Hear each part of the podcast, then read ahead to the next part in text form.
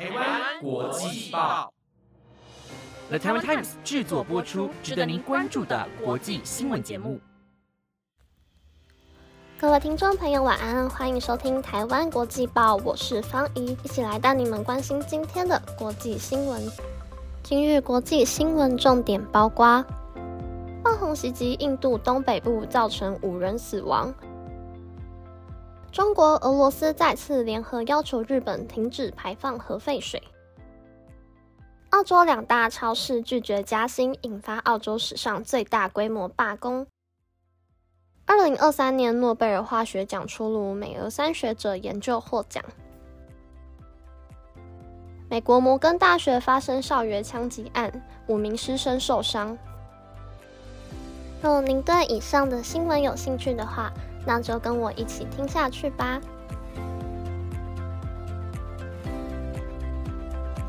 第一则要带大家来关心印度的灾情。爆红袭击印度东北部，造成一般民众五人死亡，二十三名士兵失踪。印度东北部的一场爆红袭击，造成严重的人员伤亡和失踪情况。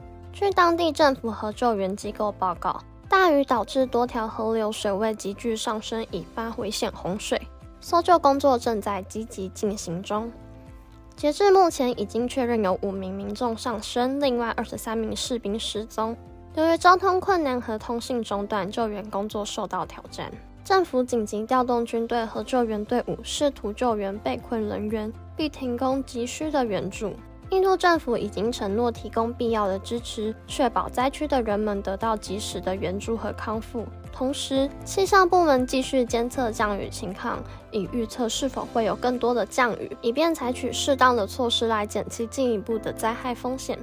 这次暴洪灾害凸显了气候变化对印度东北部的影响，特别是在季风季节期间，降雨不断加剧，导致了更频繁和更严重的洪水事件。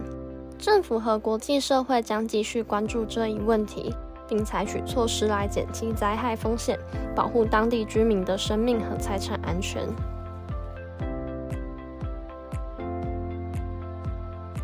第二则新闻要带大家来关心中俄对于日本排放核废水的联合声明。中国和俄罗斯再次联手发出声明。要求日本政府停止计划中的核废水排放，引发了国际社会的关注和讨论。中国外交部发言人李华在一份声明中表示，这项举动可能对太平洋地区的环境和生态系统造成严重损害，影响沿海国家的人民的健康和生计。中国呼吁日本政府重新考虑，寻找更加安全和可持续的解决方案。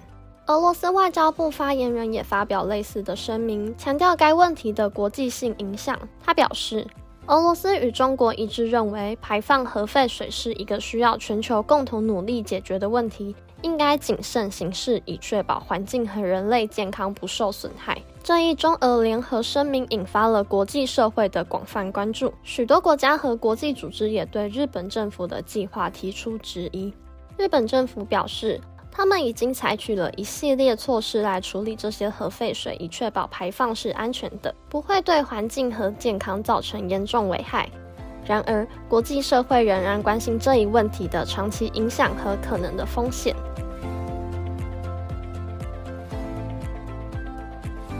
第三则新闻是：澳洲两大超市拒绝劳工要求，因而引发澳洲史上全国超市的罢工事件。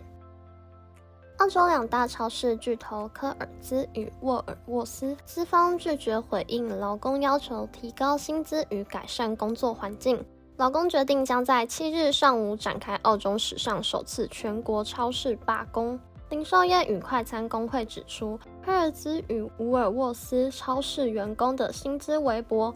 工作环境不安全，经常面对攻击、骚扰与威胁，工作也没有保障。两大超市员工在疫情期间都被安排在第一线工作，但雇主却没有采取安全措施，劳工与家人都受到伤害，超市的雇主却赚取巨额利润。工会表示，由于雇主在谈判时拒绝回应劳工所提的条件，因此劳工将做出反击。两大超市员工将在当地时间七日上午十点时罢工两小时预计有一千名员工参与此次罢工事件。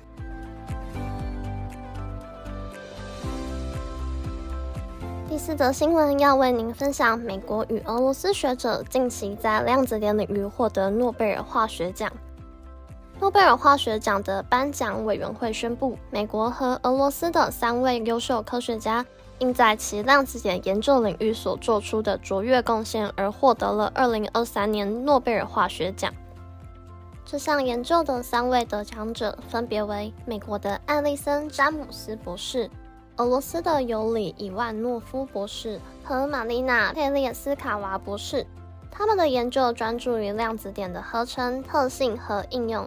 量子点是一种极小的半导体材料，具有出色的光学和电子特性，因此在纳米科技和光电子学领域具有巨大的应用潜力。这三位得奖者的工作推动了量子点技术的发展，使其成为许多领域的重要元件，包括高效能太阳能电池、高分辨率显示屏、生物标记和医疗成像等。他们的研究不仅促成了科学理解，还在实际应用中取得了巨大的成功，对于人类社会的进步产生了深远的影响。颁奖委员会在宣布这一奖项时，称赞了该研究的创新性和突破性，并表示这些科学家的工作为未来的技术和发展开展了新的可能性。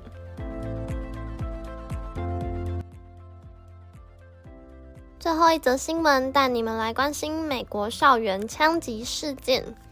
摩根大学是一所美国西部的知名高校。今天发生了一起枪击事件，造成五人受伤，嫌犯目前仍然在逃。根据当地警方的报告，事件发生在今天上午。校园内突然传出枪声，引起了学生和教职员的恐慌。校园内的警报系统立刻启动，学生和工作人员迅速躲藏，并通报了警方。到达现场的警察随即展开调查，发现了五名受伤的受害者，其中包括学生和一名教职员。伤者被送往附近的医院接受治疗，其中一名受伤者情况严重。警方正在全力追捕嫌犯，尽管目前还没有确切的线索，但他们相信嫌犯是一名校内学生。学校已经发布警报，呼吁所有师生保持警惕，避免接近事发地点。那以上就是今天的台湾国际报。以上内容由了台湾 Times 制作播出。有任何建议，欢迎至 Apple Podcast 或者是台湾国际报官方 IG 底下留言。我是方怡，我们下次见。